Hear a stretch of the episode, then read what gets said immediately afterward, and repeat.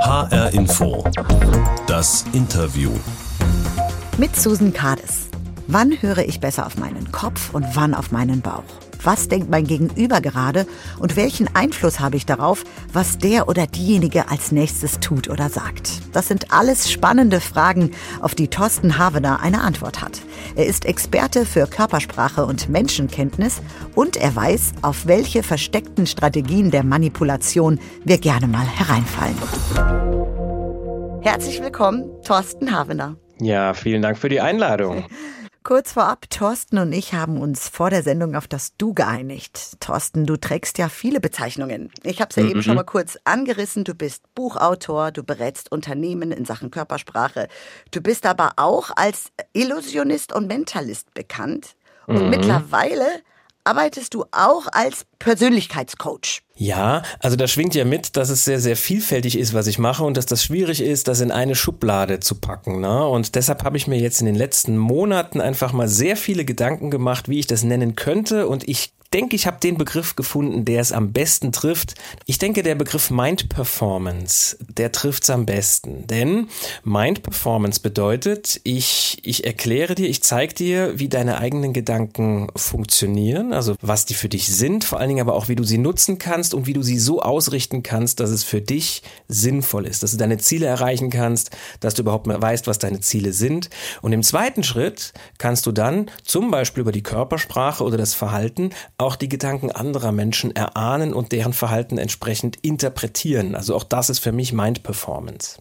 Das ist ziemlich viel Know-how. Ich frage mich bei all dem Wissen, was du hast, wann warst du eigentlich das letzte Mal komplett ratlos? Oh, das kann ich dir genau sagen. Als meine Tochter zu mir kam und wir ein Pubertätsgespräch geführt haben, da war ich letztes Mal völlig ratlos. Und das ist ja auch so, dass die Dinge, die ich so erzähle und die ich mir angeeignet habe, und das stimmt, ich mache das jetzt seit 30 Jahren. Es ist also wirklich ein sehr, sehr breit gefächertes Wissen. Das ist ja das Ideal. Also auch wenn ich jetzt in so einem Interview bin und du stellst mir eine Frage und ich gebe dir da eine Antwort und dann, dann denkt man doch immer, wenn der Experte was sagt, ach, also das würde ich auch gerne immer so können. Aber jetzt mal unter uns das funktioniert nicht immer alles so zu jeder Zeit. Das ist so, wie wenn du dir die alten Philosophen durchliest und dann denkst du dir, oh, was bin ich für ein kleiner Wurm, was haben diese großen Menschen früher schon alles gewusst. Es geht aber nicht darum, dass man alles immer perfekt anwendet, diese Selbstoptimierung, davon halte ich überhaupt nichts. Es geht darum, dass man sich mit diesen Dingen einmal auseinandersetzt, dass man guckt, was, was machen denn meine Gedanken mit mir zum Beispiel? Oder wie kann ich denn besser empathisch einen anderen lesen? Und alleine das Wissen darum öffnet ja schon ganz viele Türen führen. Das bedeutet aber nicht, dass man immer zu jeder Zeit alles perfekt machen muss, weil das wäre unmenschlich und auch gar nicht richtig. Und deshalb, wenn du sagst, wann warst du mal ratlos? Ja, natürlich gibt es auch Momente, wo ich mal völlig ratlos bin, aber vielleicht sind es nicht ganz so viele wie bei Menschen, die sich mit all diesen Themen noch nicht auseinandergesetzt haben. Also nehmen wir mal an, du hast ganz viele Fragezeichen im Kopf. Wie gehst mhm. du dann vor? Also was ich sehr, sehr gerne mache, ist, wenn ich an einer Stelle nicht weiterkomme, dass ich einfach mache, als wüsste ich die Antwort und einfach mal sag, also angenommen, ich wüsste die Antwort oder angenommen, ich wüsste, was zu tun ist, was würde ich denn dann tun? Das ist eine super Frage, die man sich selbst stellen kann. Oder du hängst irgendwo drin, du kommst irgendwo nicht weiter, du weißt nicht, wie du reagieren sollst, ne?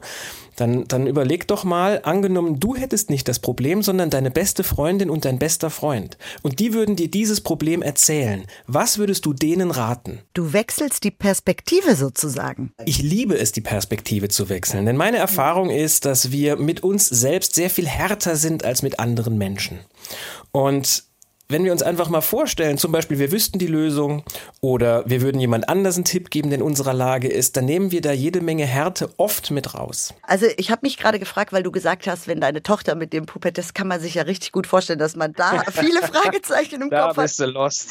genau, aber hat das auch ein bisschen was damit zu tun, dass wenn man emotional mit eingebunden ist, ne, dass das dann schwerer fällt, diese ganzen Dinge, die man eigentlich weiß, auch umzusetzen? Absolut, Susanne. Also genau das ist der Punkt. Emotionen Emotionen sind in solchen Momenten sehr schlechte Ratgeber. Also wir brauchen unsere Emotionen. Ich sage immer gerne, unsere Emotionen sind die Sprache unseres Unterbewusstseins mit unserem Bewusstsein.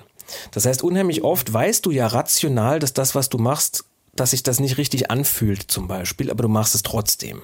Oder umgekehrt, du willst irgendwas rational machen und das fühlt sich gar nicht gut an. Und obwohl du denkst, hm, rational sollte ich das machen, aber, aber es fühlt sich gar nicht gut an, ich lasse es einfach mal. Und beide Fälle können richtig sein, aber generell sollte man für sich schon sagen, Emotionen wahrnehmen, unbedingt prüfen, woher kommt das? Warum fühle ich das jetzt gerade, obwohl hier alles gut aussieht? Warum habe ich so ein komisches Bauchgefühl? Aber sie wirklich als Ratgeber nehmen und eine wichtige Entscheidung treffen, nur aufgrund der Emotion. Das ist schlecht. Und im Gespräch mit den anderen Leuten ist es genauso. Also angenommen, du bist total sauer, richtig wütend auf jemanden dann wird wahrscheinlich aus dieser Anspannung, die da mitschwingt, also dein Körper ist ja angespannt, wenn du sauer bist, deine Gedanken rasen, ja. Du bist nicht wirklich fokussiert, wenn du sauer bist, wenn du wütend bist. Dann ist es sehr, sehr klug, wenn man merkt, es ist jetzt too much, bevor ich jetzt irgendwas sage, was mir später vielleicht furchtbar leid tut. Denn Worte, die mal ausgesprochen wurden, die kann man nicht mehr zurücknehmen. Bevor man an den Punkt kommt, ist es oft sinnvoller zu sagen, du weißt du was, lass uns morgen weitersprechen. Und das meine ich mit Emotionen sind ein schlechter Ratgeber. Wir sollten die wahrnehmen, die sind sehr, sehr wichtig, sonst hätten wir die auch nicht. Aber wir sollten nicht nur aufgrund einer Emotion entscheiden oder aber in einer Emotion irgendwas sagen, was wir vielleicht in dem Moment so auch meinen. Aber später tut es uns furchtbar leid. Gilt übrigens auch für das andere. Ne? Wenn wir total euphorisch sind, sollten wir auch nicht unbedingt die wichtigste Entscheidung treffen, weil wir, wir sind dann nicht mehr klar. Also die Emotion nimmt uns die Neutralität der Sache gegenüber, die wir in vielen Momenten aber brauchen. Ja. Wir wollen jetzt noch mal kurz auf dich kommen. Also wir haben ja hier bei HR Info, ich weiß nicht, ja. ob du das war, wir haben immer diese berühmte Interviewbox. So sieht sie aus. Ja, also ich sehe es. Genau, wir müssen vielleicht dazu sagen äh, für die Hörerinnen und Hörer, dass wir beide uns über den Bildschirm sehen können. Also die Richtig, Box ja. ist weiß mit unserem H-Info-Logo drauf und da drin ist immer etwas, was mit unserem Interviewgast zu tun hat. So, jetzt mache ich sie für dich auf. Jetzt bin ich gespannt, was da drin ist. Und zwar, tada!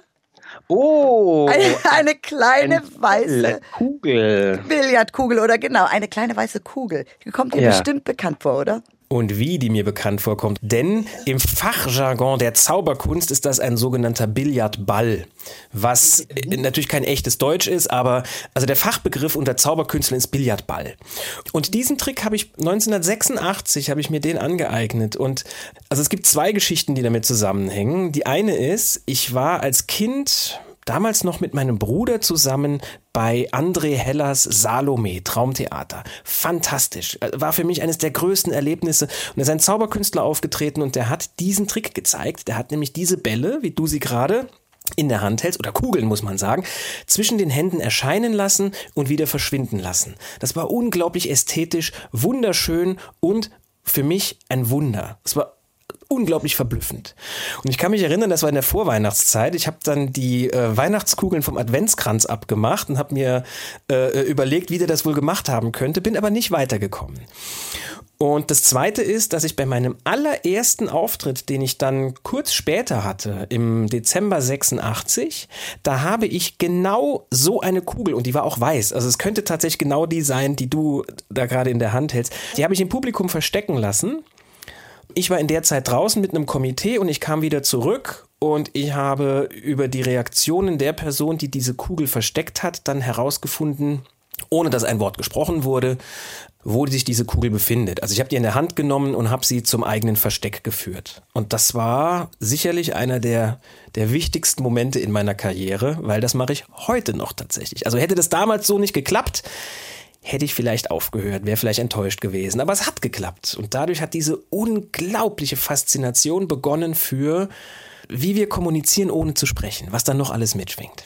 Ja, genau. Ich muss ganz ehrlich sagen, also das ist nämlich genau das Schwierige daran. Ich habe ja für dich geübt, wobei ich muss, es fiel mir so schwer. Also ich habe hier diese Billardkugel in der rechten Hand und ja. versuche jetzt mit der linken oh. sie verschwinden zu lassen. Ich weiß nicht, ob du das siehst. Tatsächlich, genau. Und, und sie, also weg ist sie, Papa. Du hast das schon zwei Dinge sehr gut gemacht. Das war, also für alle Zauberkünstler, die zuhören, es war ein gut ausgeführter French Drop. So heißt Ach, so die, sich die das. Ah, Bewegung, die du gemacht hast. Die heißt, das ist ein French Drop und den hast du ordentlich gemacht. Also es war über den Bildschirm, war das schon verblüffend und war sehr ordentlich. Also Glückwunsch. Du sagst es über den Bildschnitt, wo auch ja der Ausschnitt nicht sonderlich groß ist. Ich muss ganz ehrlich sagen, also es fiel mir nicht leicht.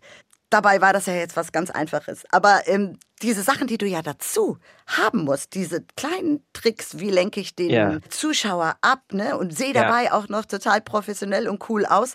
Ähm, ja. Ich habe das Gefühl, das ist das eigentlich Schwierige am Zaubern. Kann das sein? Oh, außer natürlich, dass du ein bisschen geschickt sein musst mit der Hand. Es geht weniger um die Geschicklichkeit mit den Händen. Also die hilft auch, aber die ist nicht das allein Ausschlaggebende. Das ist wie bei einem Musikinterpreten. Ja, jemand, der Klavier spielt, der muss natürlich eine gewisse Geschicklichkeit haben, aber viel wichtiger ist, wie spielt er die Noten? Wann macht er eine Pause? Wann spielt er laut? Wann spielt er leise? Wie interpretiert er das? Und in der Zauberkunst und auch in der Mentalmagie, was ich ja jetzt inzwischen hauptsächlich mache, wenn ich nicht als Berater oder, oder als Mind-Performer unterwegs bin, sondern als Mentalist, da ist die Interpretation dessen ist tatsächlich das Wichtige.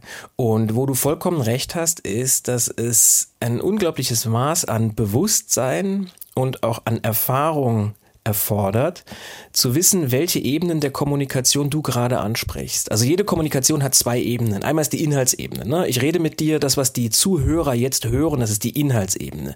Aber da schwingt natürlich noch viel mehr mit, nämlich die Emotionsebene. Die Art und Weise, wie ich betone oder wie ich dich jetzt über den Bildschirm anschaue, die Körpersprache und die Betonung, das ist die Emotionsebene. Und es bringt natürlich überhaupt nichts, wenn ich jetzt zum Beispiel das mache, was du machst. Also ich lasse einen Ball verschwinden und in dem Moment, wo ich den Trick vorführe, verrät mein kompletter Körper über Anspannung oder Lachen oder ein Kopfschütteln oder irgendwas. Ah, der erzählt mir gerade nicht irgendwas, aber ich sehe doch, dass da was passiert. Und das musst du können. Du musst also sämtliche Ebenen ziemlich gut unter Kontrolle haben. Und da habe ich auch meine Erfahrung tatsächlich her. Ich werde ja oft gefragt, sag mal, wie hast du das geübt? Wie hast du denn gelernt, das Verhalten anderer Menschen so zu lesen?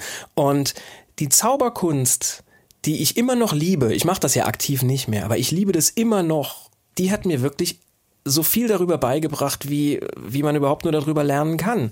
Das Beobachten, das selbst auf der Bühne stehen und die richtigen Gedanken dahinter. Und so kam ich nämlich ja da drauf. Also muss ich vorstellen, ich kam jetzt zur Zauberkunst über ein, ein sehr, sehr trauriges Ereignis in meinem Leben. Mein Bruder ist nämlich gestorben, als ich ein Jugendlicher war. Also ich war 13, der war 19 und der ist bei einem Unfall ums Leben gekommen. Und der hat gezaubert aber nicht besonders gut. Der musste nämlich immer grinsen, wenn er irgendwas gemacht hat. Also irgendwann, ja. Und nachdem er gestorben war, bin ich dann in sein Zimmer und habe mir diese, diese Zaubertasche aus seinem Zimmer genommen und in mein Zimmer gestellt und habe die dann auch irgendwann geöffnet. Und mit dem Öffnen von diesem Koffer habe ich begonnen, mich zu beschäftigen mit der Welt der Illusion. Also mit dem, wie kann ich Menschen dazu bringen, etwas zu denken, was so eigentlich gar nicht ist. Weil das ist für mich Zauberkunst. Für mich ist es eine Illusion erschaffen, Welten erschaffen, die so gar nicht stimmen. Was unglaublich reizvoll ist. Und um das richtig gut zu machen, habe ich dann begonnen, auch mich mit der Körpersprache meiner Zuschauer zu beschäftigen, zum Beispiel. Zu gucken, wann fühlen die sich wohl und wann nicht. Wen kann ich mit auf die Bühne nehmen, um mit dem was zu zeigen und bei wem lasse ich das besser. Und ich habe auch begonnen, mich zu beschäftigen mit der Suggestion zum Beispiel, mit der Manipulation von Gedanken, wenn du es so nennen möchtest. Da, da schwingt jede Menge Negatives mit, aber ich habe das immer gemacht, um Menschen zu unterhalten. Und Letzten Endes kann man sagen, ich habe dadurch begonnen, mich zu beschäftigen mit den Geheimnissen des menschlichen Geistes. Und das mache ich heute immer noch. Das finde ich spannend. Du hast ja auch ein Buch über Manipulation geschrieben. Du hast einige Bücher mhm. geschrieben, aber das letzte, was rauskam, war das Buch über Manipulation. Mhm. Das heißt, mach doch, was ich will.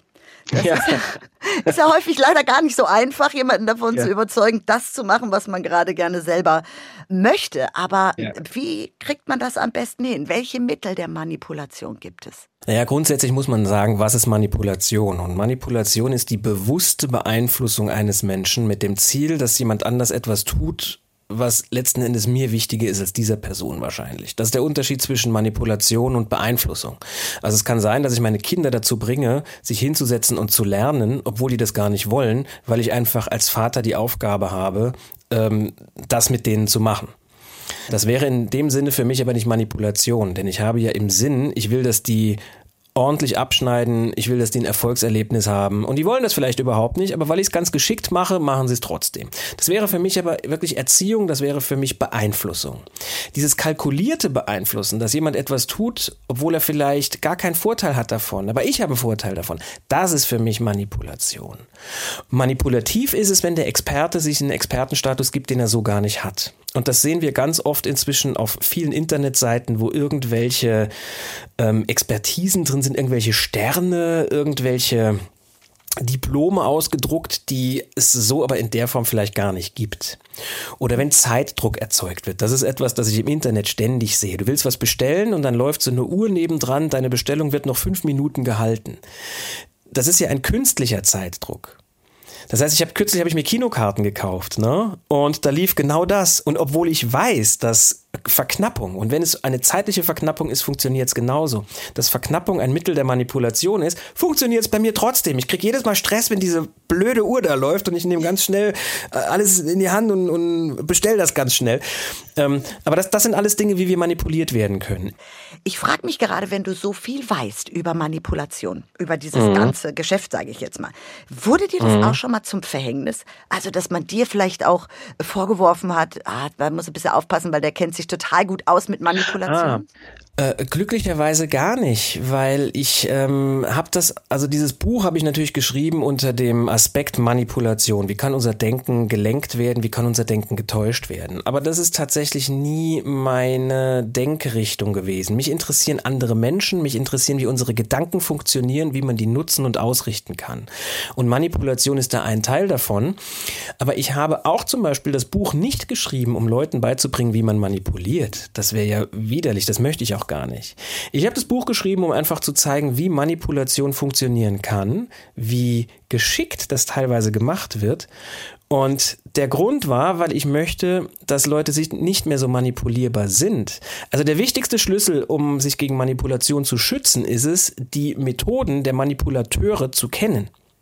Und das war der Grund, warum ich es geschrieben habe. Thorsten Havener ist heute bei HR Info das Interview. Erfolgsautor, Illusionist und Körpersprachendolmetscher. Wir haben ja jetzt schon ganz viel von dir gehört. Ich würde jetzt gerne noch mal kurz auf das Thema Körpersprache gehen. Ja, gerne. Du bist ja von Haus aus eigentlich gelernter Übersetzer. Also tatsächlich Sprachendolmetscher. Hat dir das ja. geholfen, mit dem, was du heute machst, also Körpersprache oder auch Gedanken zu lesen? Absolut. Also ich habe ja das große Vergnügen gehabt, äh, in Monterey, Kalifornien zu studieren und an der Universität des Saarlandes, wo ich ja auch ursprünglich herkomme. Ich komme ja aus Saarbrücken. Und ähm, also das Studium der Sprachen im Hinblick auf praktisches Sprechen und Dolmetschen. Also nicht als jemand, der die Sprachen dann lehren will oder der sie in einer anderen Form benutzen will, sondern wirklich als Übersetzer. Das hat mir unglaublich viel gebracht, denn beim Übersetzen geht es um das Interpretieren dessen, was gesagt wird. Und es geht darum, genau hinzuschauen und genau hinzuhören, welche Nuance ist da jetzt gerade drin. Es geht um genaues Beobachten und Erfassen. Es geht um eine unglaubliche Empathie mit dem Redner und vor allen Dingen Dingen. Es kann ja sein, dass der Redner, den du, den du dolmetschen musst, der, dass der etwas sagt, womit du überhaupt nicht übereinstimmst. Dass es ein Politiker ist, der eine Meinung vertritt, die du als Dolmetscher überhaupt nicht hast. Und trotzdem musst du es dolmetschen und musst genau erfassen, was er meint. Und da habe ich während dem Studium wirklich gelernt, echte Empathie ist das genaue Einfühlen in den anderen, ohne zu werten, einfach mal die eigene Wertung komplett außen vor zu lassen und seine Perspektive einnehmen. Und das ist eine Riesenlektion gewesen und ich denke auch, ich würde, wenn ich heute wieder vor der Wahl stünde, würde ich dasselbe nochmal studieren. Schauen wir doch mal auf das politische Geschehen. Wenn hm. jetzt, äh, wir können ja auch, wenn du möchtest, mal einfach ein ganz praktisches Beispiel nehmen. Einfach vielleicht jemanden aus der aktuellen Regierung, zum Beispiel unseren Kanzler Olaf Scholz, wird ja oft als äh, der eher nüchterne Typ beschrieben. Welche Beobachtungen hast du da gemacht? Das stimmt, der ist, der kommt auch deshalb so spröde rüber, weil er sich halt auch wenig bewegt, weil er einfach im Gesicht die Emotion überhaupt nicht zeigt und weil er einfach auch sehr monoton spricht. Und das ist die Emotionsebene, die ich gerade angesprochen habe. Da kommt einfach nicht wahnsinnig viel. Und der ist halt so. Also jetzt könntest du natürlich auch sagen, bring den doch mal zu einem Körpersprache-Experten, dann soll der sich mehr bewegen und ein bisschen dynamischer sein und die Stimme mehr modulieren. Aber da würde auch nichts draus werden, weil dann wäre er nicht mehr authentisch. Davon halte ich auch überhaupt nichts. Es muss ja das wirklich da sein, was, was drin ist, kommt raus, ja. Und bei anderen ist das halt anders. Und das, das ist ja das, was ich meine. Die Körpersprache und die Betonung, die sind deshalb so wichtig für uns in der Kommunikation, weil sie die Haltung und die Emotionen der Person ausdrückt gegenüber einem Thema.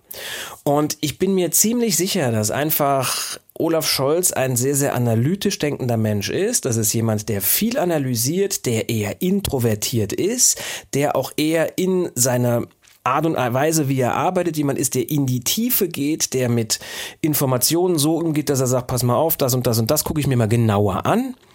Und so wirkt er natürlich auch nach außen, nämlich eher kühl und analytisch. Offen gestanden, ich wünsche mir auch in der Politik jemand, der viele Entscheidungen trifft, jemand, der auch analysiert. Ich finde das also gar nicht so schlimm. Benutzt du deine Intuition vielleicht auch, wenn du Leute liest? Ganz sicher. Also die Intuition spielt dabei eine, eine, sehr, sehr große Rolle.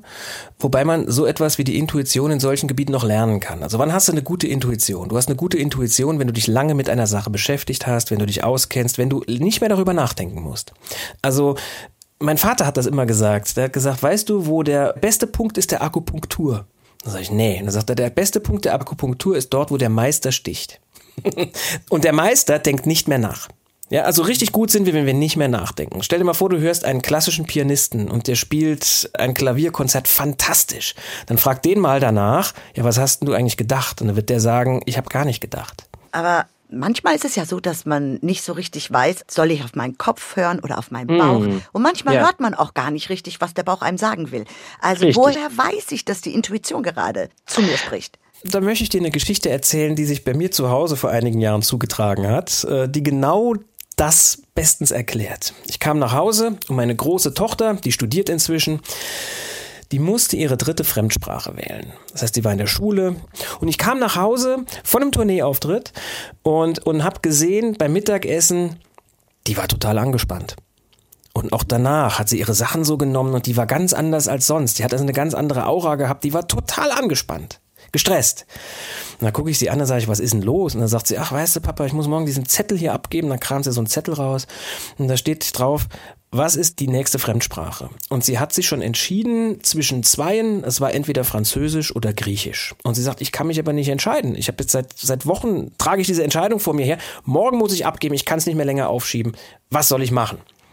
Und dann habe ich sie angeschaut und habe gesagt, du, wenn du dich nicht entscheiden kannst, über Wochen hinweg, dann hast du dich entschieden, nämlich, dass du diese Entscheidung nicht wirklich treffen willst. Und ich nehme an, du bist kurz davor, einfach irgendwo ein Kreuz zu machen. Ne? Dann sagt sie, ja genau. Dann sage ich, ja, das, das kannst du auch machen, aber mach doch mal Folgendes. Mach doch etwas, das große Herrscher, das Feldherren und Menschen, die wichtige Entscheidungen treffen mussten, immer schon gemacht haben im Laufe der Menschheitsgeschichte. Frag doch ein Orakel. und da hat sie mich ganz komisch angeguckt, so nach dem Motto, jetzt spinn da komplett. Dann sag ich, du, ein einfaches Orakel könnte sein, du würfelst oder wir werfen eine Münze. Und das machen wir jetzt einfach mal. Pass mal auf, wir werfen eine Münze. Dann habe ich eine Münze genommen und habe gesagt, wenn Kopf rauskommt, dann nimmst du Griechisch und wenn Zahl rauskommt, dann nimmst du Französisch. Und dann will ich die Münze gerade werfen und dann sagt sie, halt, mach das bitte nicht. Dann sage ich, warum denn nicht? Und dann guckt sie mich an und sagt, was mache ich denn, wenn da Französisch bei rauskommt? und dann habe ich sie nur angeschaut und dann musste sie selber lachen und das ist, wenn deine Intuition und dein Kopf, wenn du einfach nicht weiterkommst zwischen zwei Entscheidungen, wenn du dich nicht entscheiden kannst, Kopf und Bauch, was soll ich machen, ist ein Tipp von mir ernsthaft, wirf eine Münze.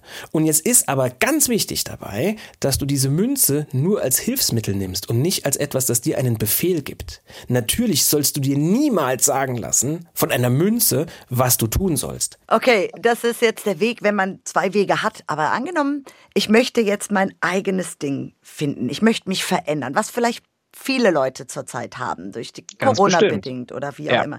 Aber mhm. meine innere Stimme spricht einfach nicht zu mir. Also, was kann man da machen, um auch vielleicht seine Intuition so ein bisschen wiederzubeleben? Du, das ist eigentlich ganz einfach, denn diese innere Stimme, die spricht immer zu dir. Du musst sie halt nur auch fragen und hören.